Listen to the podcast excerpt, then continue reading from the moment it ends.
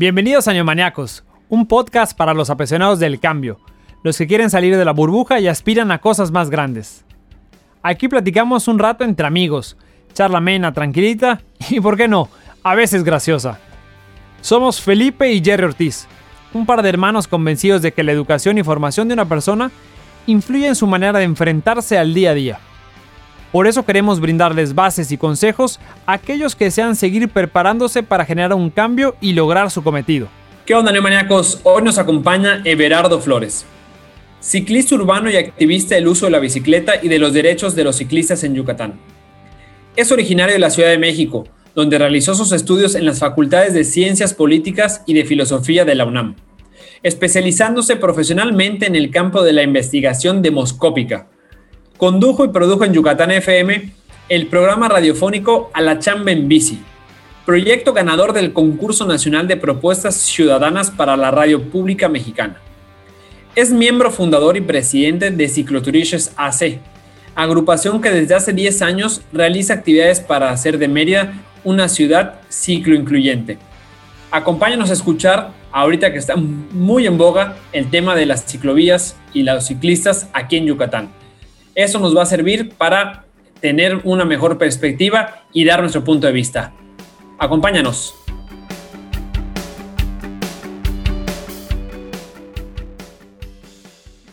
Hola neomaniacos, ¿cómo están? Bienvenidos a un nuevo episodio. Este tema que tenemos el día de hoy es sobre educación. Y bueno, los últimos han estado muy, muy buenos. El de Roberto Teray, el de Arturo Sánchez, el de Simpostal. Hemos tenido muy buenos capítulos y hoy tenemos un gran invitado. Pero antes de presentarlo, Jerry, te saludo, ¿cómo estás?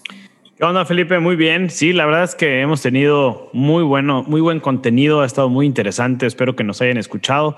Eh, y si lo escuchan, por favor, que nos manden sus comentarios o que lo compartan en las redes sociales, porque eso nos ayuda muchísimo para seguir adelante y pues ahí saber quién nos está escuchando y saludar también. Eh, yo estoy muy bien, la verdad hace ratito se cayó WhatsApp, se cayó Instagram, estábamos ahí todos de que qué onda, no me puedo comunicar. Regresamos a lo básico, a las llamadas. Entonces ya, ahorita creo que ya se estaba restableciendo. Em, y pues bueno, hoy tenemos un tema que la verdad está muy interesante. Me gusta mucho el tema de la bicicleta. A mí me encanta. Entonces, pues bueno, Felipe, ¿a quién tenemos el día de hoy?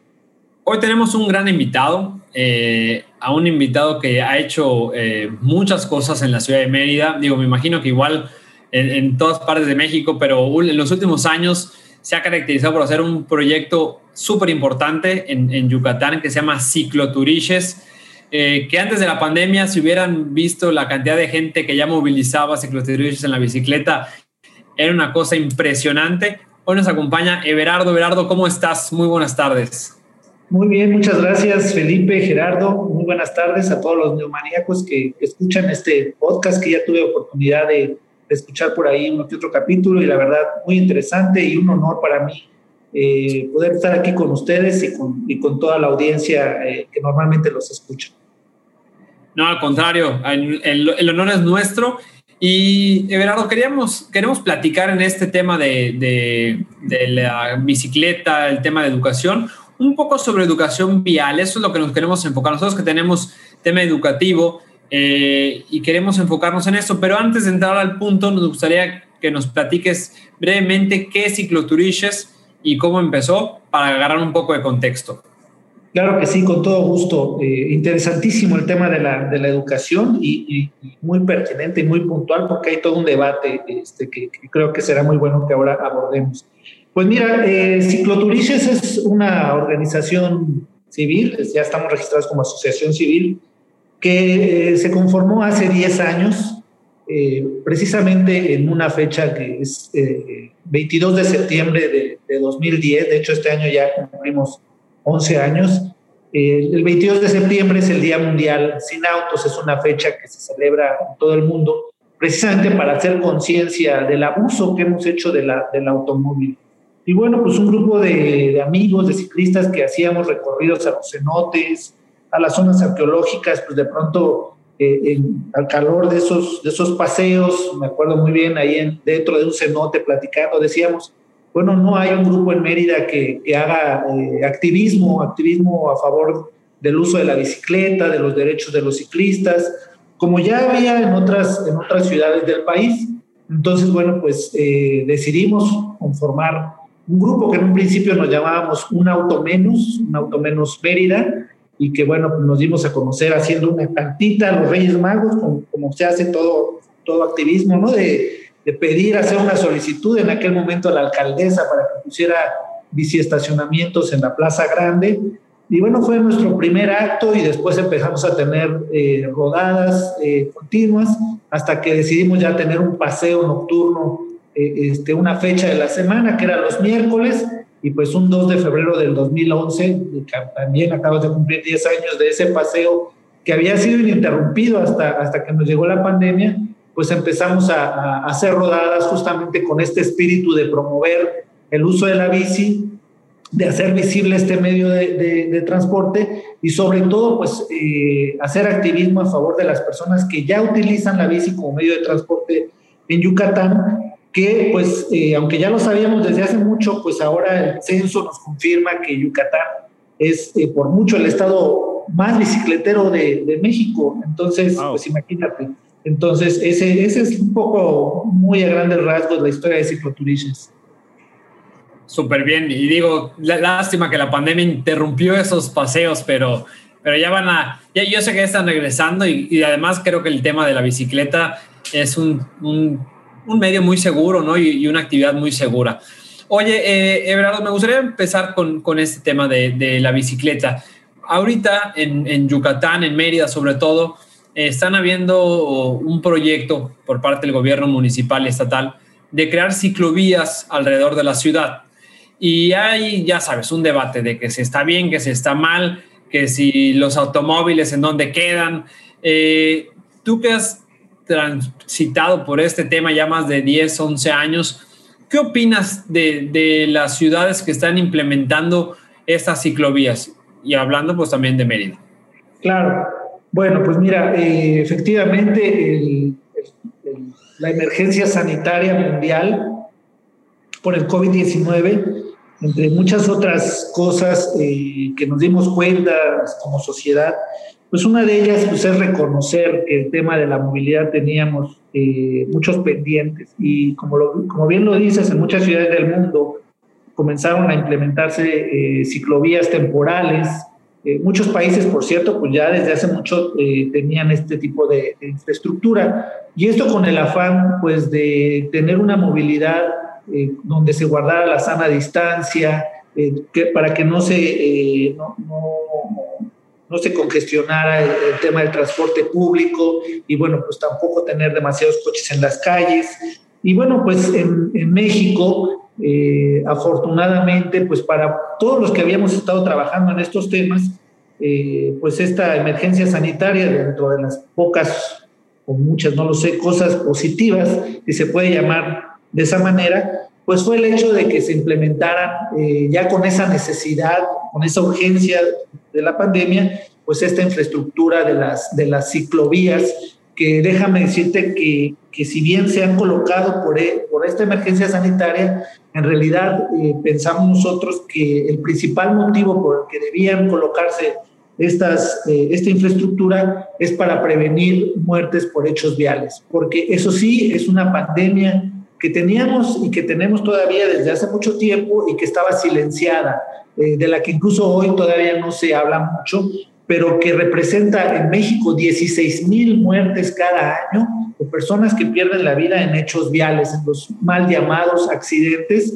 eh, entre los cuales pues, van muchísimos ciclistas. Solo en Yucatán 40 personas mueren eh, mientras circulan en su bicicleta y pues es una cifra que no podemos permitir, insostenible que no deberíamos normalizar y que hemos normalizado. Entonces, estas, estas ciclovías justamente abonan en la protección eh, de los ciclistas, que son eh, uno de los actores más vulnerables junto con los peatones eh, de, las, de las vías públicas. oye, Everardo, y una pregunta, todos los automovilistas que están diciendo ahorita, oye, es que nos puede afectar, es que el tráfico. principales, sobre el tráfico. Y es que aquí tengo una pregunta que estoy seguro que debes de tener datos. Es que no hay mucha gente en Yucatán que use la ciclovía o que la vaya a usar por alto calor o porque se mueva a sus trabajos. ¿Qué nos puedes platicar acerca de eso? ¿Tendrás ciertos datos donde diga, o sea, para hacerle ver a la gente que sí hay gente que utiliza la, la, bicicleta para, para literal ir de su lugar de, de, vivienda a su lugar de trabajo? Sí, claro que sí. Eh, la verdad es que ese es un comentario, como bien dices, muy común, hasta cierto punto entendible, pero que normalmente sale de las personas que no andan en bici. Esto es, hay un desconocimiento de, la, de, la, situación en Yucatán. Eh, lo cierto es, eh, te decía hace un momento que el INEGI en, la última, en el último censo del 2020 sacó la cifra de que solo en Yucatán casi el 40%, el 39.7% de los hogares tiene al menos una bicicleta en su casa. Y bueno, pues tú podrás decir, pues sí, ahí la tienen, pero quién sabe si la usen. Bueno, eso no lo dice el censo, pero lo que sí dice, lo que sí dice el censo es que el siguiente estado que tiene más hogares con bicicleta, pues es Guanajuato y apenas tiene 32, eh, 33 y la media nacional anda por el 12%. Entonces, ese ya es un dato muy importante que te habla de que casi en muchos hogares, que en muchos hogares de Yucatán hay bici, pero no basta ese dato, como bien dices, eh, en, las encuestas intercensales resulta que Yucatán aparece como primer lugar de personas que van al trabajo en bici. Tenemos un porcentaje casi del 14%, que es una cosa, eh, y cuando ven, nos, ven esa cifra en otros lugares, dicen, no, es que debe haber un error. No, no es un error, probablemente en Mérida incluso no lo vemos, pero en todo el resto del estado sí hay mucha gente que hace sus labores económicas, que va a su trabajo, a la milpa, o sea, muchas cosas y lo hacen en bicicleta. Y también tenemos uno de los más altos porcentajes de personas, de niños, de jóvenes que van a la escuela en bici. También es una cosa que parece como que increíble, que solo vemos en las, en las imágenes en Ámsterdam o en Copenhague, pero no nos hemos ido a dar la vuelta tal vez a Junukma o tal vez a, a Samajil, eh, a todos estos eh, eh, pueblitos, comisarías, municipios cuando, donde te, si te das la vuelta por las primarias, las secundarias, no se digan las preparatorias, los cobais, vas a ver el patio eh, repleto de bicicletas, eh, porque muchos niños y jóvenes en Yucatán se van a la escuela en bici. De tal manera que esto de que el calor, que la gente no va a usar la bici por el calor, pues es sencillamente pues, un mito producto de la, de la desinformación y las cifras están ahí y los ciclistas están ahí. Entonces eso ya es un hecho y por eso la importancia de esta infraestructura. Esto es, muchos piensan que se pone para ver si de casualidad a algún ciclista se le ocurre ahí agarrarla, ¿no? No, ya, eh, ya están, esos ciclistas ya están en las calles y todos los días usan las calles. Y lo que, la otra cosa es que creemos muy importante es que esas ciclovías van a permitir que muchos otros más salgan a andar en bici, que es lo que, es, es el fenómeno que vemos en cicloturistas, porque luego hay la crítica que dice, no, bueno, pero los turistas llegan en coches, se bajan su bici o la rentan ahí, pues así, qué chiste. Bueno, es verdad que ese sector de la gente, mucha gente que nos acompaña a las rodadas, pues no son ciclistas urbanos, porque el ciclista urbano dice, voy a pedalear todo el día y aparte voy con ustedes en la noche, no, gracias. Entonces hay que distinguir entre los que ya usan la bici como medio de transporte, pero hay otro grupo muy importante que es el potencial, estos que si tuvieran más seguridad, para andar en bici, lo harían y esos son los que estamos seguros que con esta infraestructura van a salir. Termino este comentario hablando de un dato, de una encuesta que hizo eh, recientemente eh, una organización que es GIS, es una organización alemana, eh, que vino a hacer una encuesta a Mérida, en la que también cicloturistas ahí estuvimos participando y a encuestar y todo. Se le preguntó a la gente, justamente a los ciclistas, ¿por qué creen que es la principal, la, principal razón por la que muchas personas no andan en bici. Y ahí había varias opciones, ¿no? Entre ellas estaba, pues, porque hace mucho calor, eh, este, porque la gente le da flojera, este, porque no se siente segura en las calles. Y efectivamente la principal razón por la que las personas no andan en bici en Mérida es porque tienen miedo de ser atropellados. El, el tema del calor quedó como en cuarta o quinta, en quinta posición, en esa encuesta y esa es la razón, o sea, realmente ya en la encuesta vimos que el tema del calor no, no, es, no es una razón por la que la gente no decida salir en, bici. Y, bueno, ya sabemos, hay una, una, frase que dice, no hay mal clima para andar en bici, lo que probablemente hay es mal ropa inadecuada para hacerlo. Definitivamente, yo creo que eh, la persona, la persona que dice es la que, o sea, la que va en contra es la que no anda en bici, ¿no? Entonces, yo creo que también es un tema de empatía, de ponerte en los pies de los demás, porque muchas veces hablamos desde un privilegio de tener un automóvil, de tenerte, de tenerte cómo mover y no tanto de, de las personas que también quieren utilizar y no tienen y no tienen la forma de, de o, la, o, la, seguridad de poder hacerlo, ¿no? Entonces creo que eso, eso es muy, muy, muy importante. Eh, definitivamente yo soy un fiel convencido de que va a ayudar muchísimo a que más gente confíe en querer salir, en que hayan, en que esté, eh, en que te sientas seguro de salir.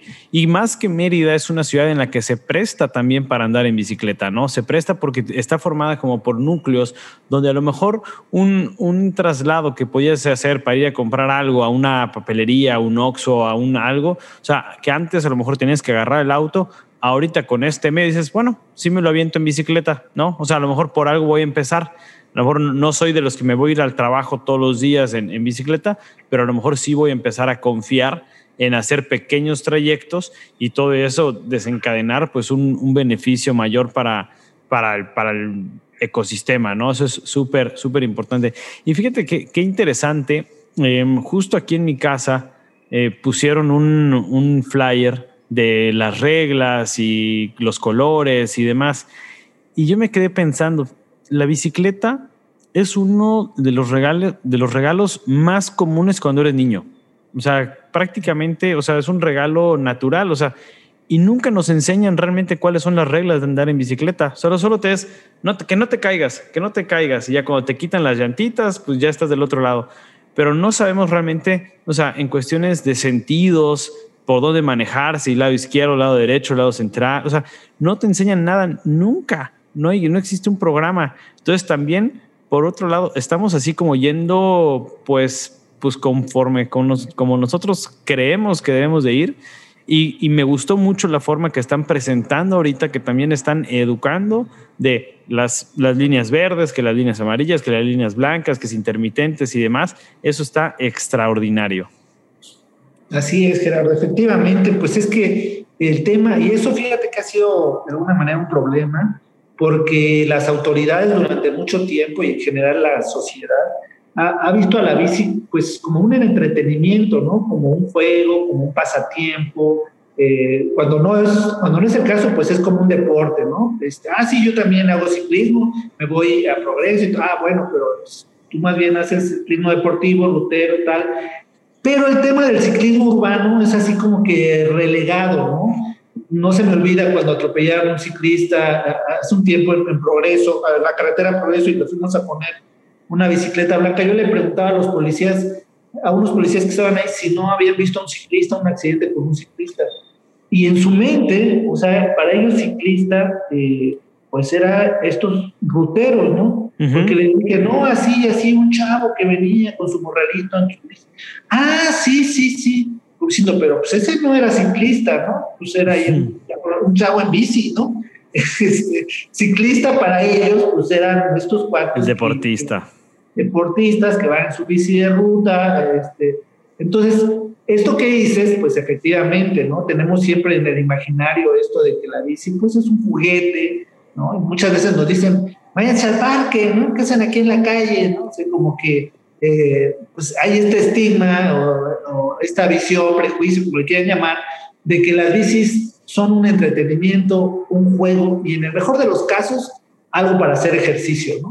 Pero algo así como para que te llegue al trabajo, no. Entonces, sí, eso hay que cambiarlo. Y esto que, que acabas de mencionar del flyer y todo eso, pues justamente abona en eso, ¿no? Eh, es muy importante que, por ejemplo, nosotros hemos insistido que en la bicirruta, ¿no? Que también viene a fortalecer esto de que la bici, pues como entretenimiento, con los hijos, está, está muy bien, está padre, pero ahí también se debería un poco, también esto es lo que hemos propuesto, dar talleres de ciclismo urbano, de decir, miren, también la bici sirve para irte a la chamba, para hacer cosas, ir, a, ir de compras al súper o ir a la papelería, y ir despegando en ese sentido, ¿no? Yo creo que, que pues eso va a ocurrir, eso ya, ya, ya ocurre con mucha gente, como decía hace un momento, y, y pues para los potenciales, pues este, yo creo que tarde o temprano todo el mundo vamos a estar familiarizados con eso. ¿no?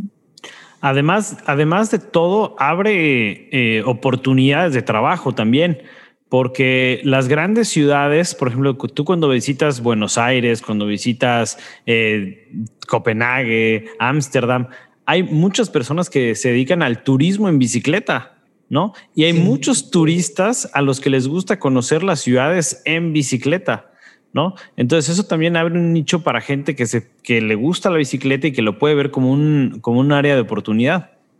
Sin lugar a dudas, ¿no? Por eso es que es hasta extraño, ¿no? Por no decir cómico, que, que algunos hoteleros se pusieran a la ciclovía porque dices, oye, al contrario, pues eso te beneficia, eso, eso, estamos seguros que hay muchos turistas que, que, que les encantaría darse una vuelta por Paso Montejo, para no decir, imagínate, irte a un cenote este, oculto, o sea, o virgen, bueno, vamos a decir, en la época gente conoce en bici o a una zona arqueológica eh, este, aún no eh, abierta o descubierta, vamos a llamarla así, que déjame decirte, hay infinidad aquí cerca de Mérida y, y, ofrecer eso al turismo, pues ya de hecho ya ocurre, ¿no? Pero ahora sí abiertamente y días, pues puede ser en bici, pues ese obviamente es otro atractivo Además del hecho, y más importante creo yo, pues, obviamente, que es que esta infraestructura como la ciclovía se haga para la gente que pues vaya a la chamba en bici, ¿no? Así es. Oye, eh, Everardo, quiero hacerte una pregunta hablando del tema de educación. Eh, ahorita los automovilistas aquí en Yucatán, eh, en Mérida sobre todo, y, pero creo que eso se puede, puede darse, replicarse más bien a todos los automovilistas del mundo. ¿Qué, cómo, ¿Cómo nos educarían, por así decirlo, entre comillas, estoy haciendo entre comillas? O sea, ¿qué consejos nos das como automovilistas para entender un poco mejor ese tema de las ciclovías, para conocer más, para, para ahora sí que adentrarnos en este tema y no criticar desde nuestra comodidad de tener un auto, ¿no? Que eso es lo primero. O sea, ¿tú qué, qué recomendaciones nos das eh, como una persona que lleva tanto tiempo usando la bici? Bueno, eh, qué bueno que ya entramos, digamos, al, meollo del asunto y aquí a lo mejor, eh, eh, más bien yo soy el que quizás pueda preguntarles a, ustedes algún par de cosas, ¿no? Fíjense que hay un debate, hay un debate ahorita de, de, hace tiempo, ¿no? Pero que tiene que ver mucho con estas ciclovías y con el tema de la educación. En estos años, en estos 10 años, no hemos parado de escuchar, es que hace falta educación vial, hace falta educación vial. Y, cada que hablamos de, del respeto al ciclista y todos estos temas, nunca falta alguien que diga, es que no tenemos educación vial. Bueno, eh, siempre nos quedamos viendo y bueno, ¿cuándo, qué día llegaremos a tener esa educación vial? ¿En qué momento? ¿En qué generación? ¿Cuándo ocurrirá? ¿Qué tenemos que hacer? Bueno, pues hay una estadística de un informe del Banco Mundial donde hace una evaluación de todas las, las eh, estrategias, las políticas públicas de los gobiernos para disminuir las muertes por hechos viales.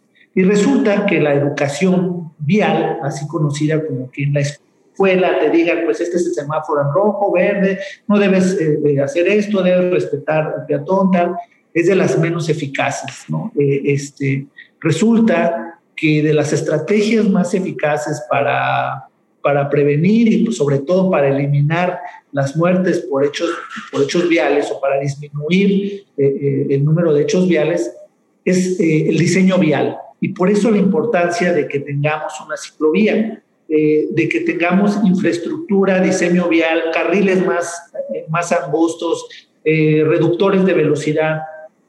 Eso, sin duda, es muchísimo más efectivo a la hora de prevenir muertes que el tema de la educación. Y entonces aquí viene el debate, ¿no? Porque hay unos defensores a ultranza de la educación, como yo estoy seguro que, ustedes en otros ámbitos lo son. Y entonces dicen, no, pero es que sí es importante la educación. Por supuesto que es importante. Yo creo que desde la infancia todo el mundo deberíamos recibir este tipo de, de, educación, de saber que el peatón es el más importante, de que el vehículo automotor pues tiene más capacidad de hacer daño y que por lo tanto tiene más responsabilidad y que si vas a conducir un automóvil pues tienes que ser una persona responsable y sobre todo, por ejemplo, ya hablando en términos prácticos, a la hora de, obtener tu licencia, pues también, ya hablando de educación, pues uno debería eh, tener conocimientos de esto que hablamos, de cuál es la infraestructura ciclista, a qué velocidad se mueve una bici, en fin. Pero insisto con el tema del debate, es que ahora resulta que en el tema de las ciclovías, pues no es tan, no es tan efectivo o, el tema de la educación. Y para mí es de bastante sentido común esto que nos acaba de decir el Banco Mundial, que bueno, pues es una autoridad, pero nosotros sabíamos esto desde hace mucho, porque yo no sé a ustedes, este, Felipe y Jerry, pero yo creo que desde niños a todos nos han dicho es que no debes tener, tirar la basura en la calle. Yo recuerdo cuando iba en la primaria, nos decían, no, pues es que, o sea, había esta educación, digamos, ya pasaron 20, en mi caso quizás hasta 25 años de aquello, y yo sigo viendo las calles sucias. Entonces yo digo, todos esos compañeritos que iban conmigo a la escuela y las siguientes generaciones, los han educado en eso. Yo estoy convencido que en las primarias les han dado esa educación y las calles siguen estando sucias.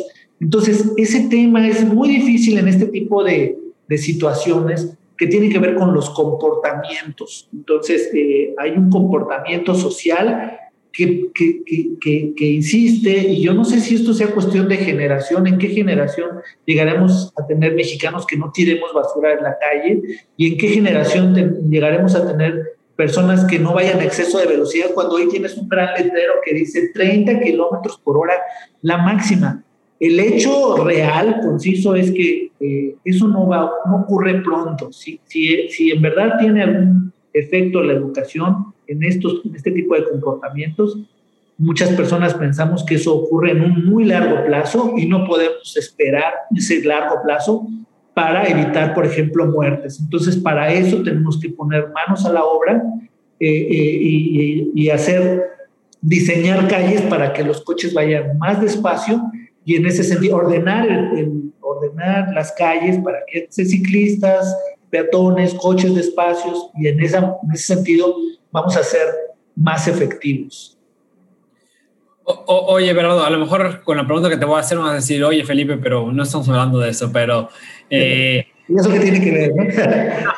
¿no? pero igual, a mí me gustaría también eh, que hables un poquito de la educación que debemos de tener nosotros como ciclistas o sea, porque, porque creo que también eso es importante, ¿no? O sea, creo que aquí la, debe haber una corresponsabilidad tanto del ciclista y el automovilista, porque también, digo, todo nos ha pasado que no usamos casco, ¿no? Y creo que eso, yo, yo cuando empecé a hacer ciclismo, lo primero que me dijeron es, Felipe, no salgas sin tu casco. O sea, por, olvídate por un coche, te caes, te persigue un perro, ¿no? Y, y el casco salva, salva vidas, ¿no?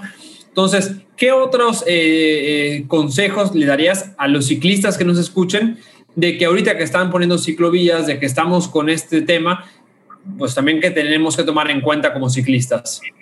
Cómo no. Eh, retomo tu punto y hago un breve paréntesis con el tema del casco, que Felipe, te lo digo así abiertamente, eso da para un programa entero, el tema del casco.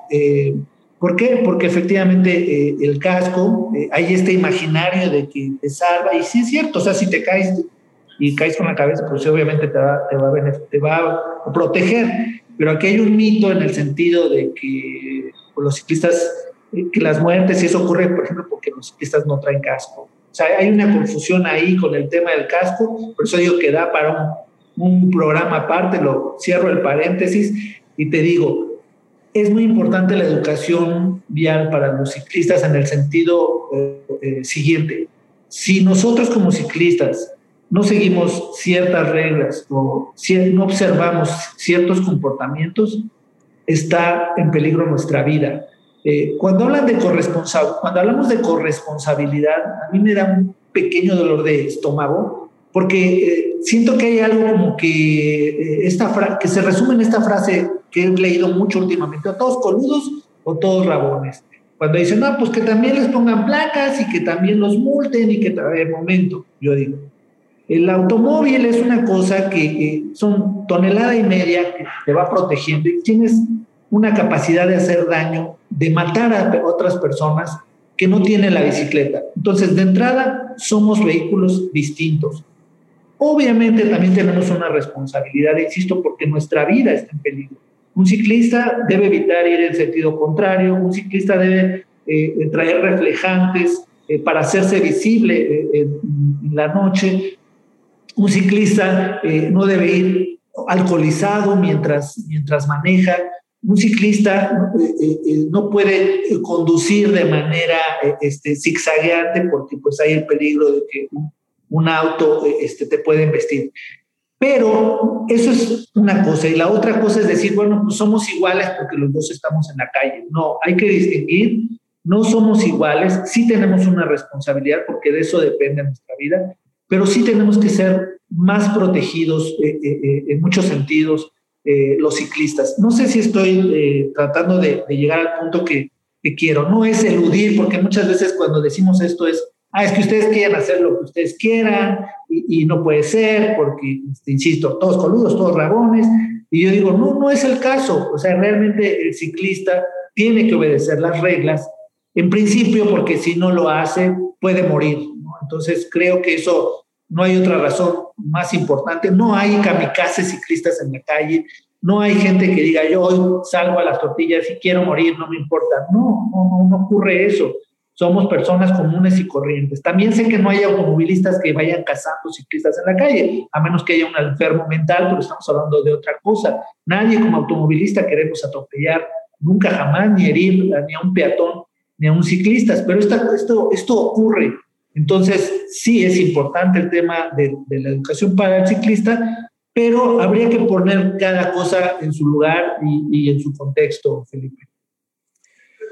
Sí, yo creo, yo creo que eso es súper importante también, que el ciclista sepa cuáles son sus, sus derechos y que sepa hasta dónde puede llegar y, que, lo que decía hace ratito, ¿no? O sea, que también que nos enseñen o también nosotros buscar los medios para saber cuáles son los derechos que tenemos o las obligaciones que tenemos por andar en bicicleta, ¿no? Creo que eso igual, eso igual es muy importante porque lo que decía, nos dan la bicicleta como recreativo, como un regalo de, de, la niñez, y pues aprendemos a andar en bicicleta, pero realmente no sabemos cuáles son nuestras responsabilidades, ¿no? Que por ejemplo, que sí las tienen alguien que va a empezar a manejar un automóvil, que te dicen, te tienes que aprender esto, tienes que pasar un examen, tienes que tener una licencia, y pues a grosso modo quizás sí tienes la noción, pues bueno, de toda la señalética y los colores y demás, ¿no? Entonces creo que sí es muy importante lo que comentaba Felipe y bueno, y complementado con lo que dices tú, Ever, creo que estoy completamente de acuerdo. Sin duda, y aprovecho rápido para hacer un comercial. Nosotros eh, como cicloturices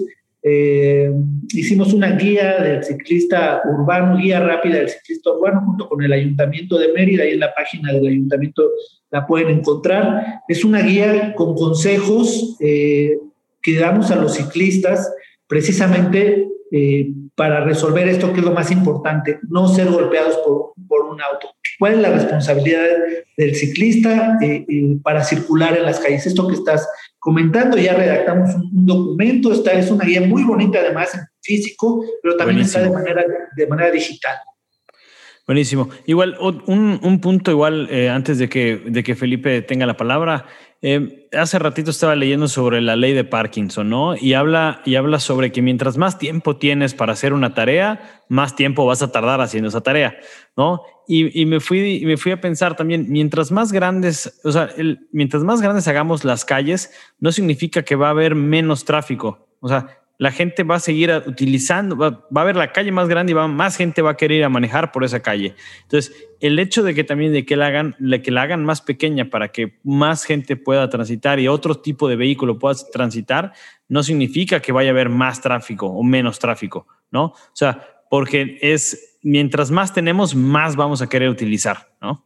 Es correcto, lo acabas de decir perfectamente. Los coches, los coches se comportan como los gases dentro de un tanque, ¿no? Si eh, eh, si tú haces más grande el tanque, pues el gas se va a distribuir en todo el tanque, Exacto. en las calles. Si haces calle dobles pisos o calles más anchas, los coches las van a ocupar en algún momento. Entonces, es, es algo de nunca acabar. Puedes ver las fotos de los, de los freeways en China, ¿no? que son como de 12, 13 carriles, y dices, no puedo creer que eso exista, y sí existe. Y además, lo más chistoso, lo más lamentable, pues, es que hay tráfico, o sea, 12 carriles de cada lado y se ve todo eso repleto. Entonces, está demostrado esto que dices, lo que hay que hacer es reducir para limitar y utilizar el coche con, con, más inteligencia. Claro. Oye, Everardo, y para ir cerrando, me gustaría hacer unos comentarios y que va mucho lo que acabas de comentar tú y lo que comentó Gerardo hace, hace un momento, sobre que la responsabilidad que tenemos para educarnos o autoeducarnos nosotros mismos, tanto automovilistas, ciclistas, y, y, creo que en lugar de decir, oye, es que tienen que venir a enseñarme, ¿no? Porque creo que mexicanos estamos muy acostumbrados a que el maestro me diga, que el gobierno me enseñe, que el gobierno, o sea, y creo que nos falta mucho también como ciudadanos, oye, están poniendo la ciclovía, entro a Google, gracias a Dios hoy tenemos Google, y poner señalética de ciclovías. ¿Qué significa lo verde? ¿Qué significa lo amarillo? ¿Por qué hay calles anchas? ¿Por qué? ¿No? Eh, oye, soy automovilista, eh, ¿en dónde tengo que frenar? ¿Cómo tengo que frenar? ¿Cómo tengo que dar la vuelta en las calles donde ya el carril es del ciclista para no causar un accidente? Porque creo que eso nos pasa mucho. Estamos esperando a que otros lleguen a enseñarnos y, creo que hay que autoeducarnos y autogestionar nuestro aprendizaje también, ¿no? Oye, ¿qué otras cosas puedo hacer? Porque nos pasa, nos vamos de viaje, a veces, muchas veces, y si averiguamos lo que se puede y lo que no se puede hacer en otra ciudad o en otro país.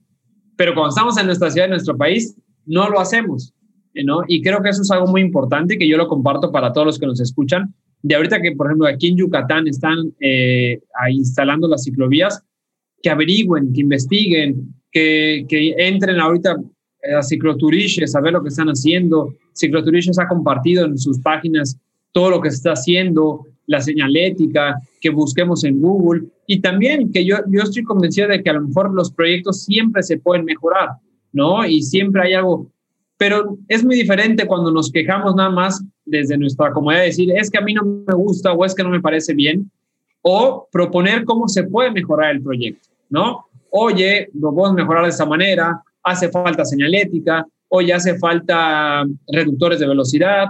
Eh, creo que eso también es importante como ciudadanos, esta participación de crear algo mejor, no de solo estar criticando. Y, y bueno, yo también lo pienso que muchas veces cuando vamos de viaje, eh, te gusta caminar por las calles, te gusta, ¿no? Le decía Gerardo, ir en bici, pero cuando lo hacen en nuestra ciudad, como es nuestra comodidad, es, ay no, ¿no? Este, y pasa muchas veces, oye, este, tuve la oportunidad de estar en Madrid por una maestría hace, hace un par de años y todos contentos porque caminas en el centro, ¿no? Porque en el centro solo pasa un coche por una callecita y hay bicis y lo dices, ay, qué padre, pero lo hacen acá en tu ciudad y dices, ay, ¿por qué? Porque lo vemos desde otra perspectiva, ¿no? Entonces, yo sí creo que son eh, cosas que tenemos que aprender, que tenemos que uh, visibilizarlo de una, una manera diferente. Y sí estoy convencido que la bicicleta es un medio de transporte, no es un medio solo de hacer ejercicio como a veces lo vemos, y, que trae muchos beneficios para la ciudad, para el medio ambiente, para físicamente. Y bueno, para mí es algo que, que me da mucho gusto ver que estos proyectos en diferentes ciudades se están aplicando. Y Ever, no sé con qué te gustaría que cerrar y que nos llevemos y que se lleven todos los neomaníacos que hoy te escuchan. Pues nada, eh, hablando de lo que estás diciendo, yo creo que una manera muy importante de educarnos, pues es siendo, teniendo empatía y, lo que creo que decías al principio de ponernos en los zapatos de los demás, ¿no? Eh, yo, yo cerraría eh, invitando a, a, todos los maníacos que, que, se suban a la bici, que mm, quienes usan mucho, yo creo que hay muchos que ya lo hacen, ¿no? Eh, este, pero hace, hace rato también decías, bueno, vamos a intentar, voy a ir a la tienda, voy a ir a, a, lo mejor algo un poquito más lejos en bici. No se trata de que efectivamente diario usemos la bici, ¿no? Pero sí de que incorporemos a la bicicleta en nuestros, en nuestros modos de movernos para nuestras actividades económicas, no solo el trabajo, puede ser hasta el propio eh, este, entretenimiento, ocio, utilizar, utilizar la bicicleta. Yo creo que eso es lo más importante y ese es el, el, objetivo número uno de los paseos y yo creo que hemos logrado con mucha gente en cicloturices que ahora ya vemos que son ciclistas urbanos porque empieza a haber esta empatía, Sabemos que eh, eh, muchas veces no puedes reconocer lo que está ocurriendo en la calle porque nunca te has subido a la, la bici, no sabes lo que es tener un camión a un ladito tuyo no sabes lo que es eh, eh, rodar, pero al mismo tiempo, y yo, eh, esa es la invitación, también se están perdiendo de algo maravilloso que es rodar por las calles de Mérida, incluso con el sol en la sombra, pasar junto a una arboleda y sentir el aire fresco en tu cara. la verdad es que es algo que, no, que no se pueden perder. por eso es que hago la, la, invitación a toda la gente que nos escucha, que se, que se suba a la bici, que es válido toda, toda crítica, toda pregunta, todo, este, pero importante también es ponernos, en este caso, en el pedal de los demás para tratar de comprender un poco mejor eh, eh, eh, la, la, la, otra parte. Así es, completamente de acuerdo y yo creo que como automovilistas vemos las cosas diferentes una vez que usamos la bicicleta. Ahí cuando es. la bicicleta y, vas por las calles, como automovilista entras en, en conciencia, es decir, cuando veo yo un ciclista, tengo que cuidarlo. Exacto. Y eso es lo que me llevo. Cuida al ciclista, nuestro hashtag favorito. Excelente, verdad. Muchísimas gracias por acompañarnos, gracias por compartir. Y te pueden encontrar en las redes como Cicloturiches, ¿no? Están en, Facebook, Instagram, para que le den. Exacto. Sí, estamos en Facebook, Instagram y Twitter. Eh, en Twitter, arroba turiches, eh, en Instagram como cicloturiches y en Facebook igual como cicloturiches. Ahí pueden encontrarnos, pueden mandarnos DMs, este, eh, todo. ahí pueden seguir lo que hacemos. Esperemos muy pronto volver a las calles. Ya están volviendo las vías recreativas. La bicicleta vuelve este, este domingo. Sí, así es. Este, más bien ayer, ¿no? este, eh, ya en marzo 21 y, pues seguramente en poco tiempo Cicloturistas estará de vuelta en las calles y pues ahí lo estaremos publicando en nuestras redes. Muchas gracias, Bernardo. Neomaniacos, gracias por llegar hasta aquí y escucharnos. No se olviden compartir y dar like. Y nos vemos en el siguiente episodio. Excelente día.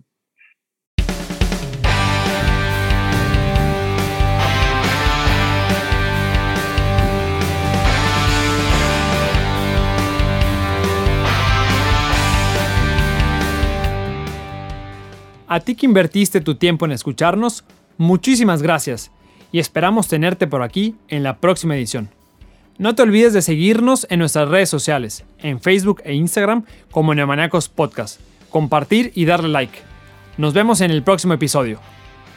Música, edición por Casona Indie Music Studio.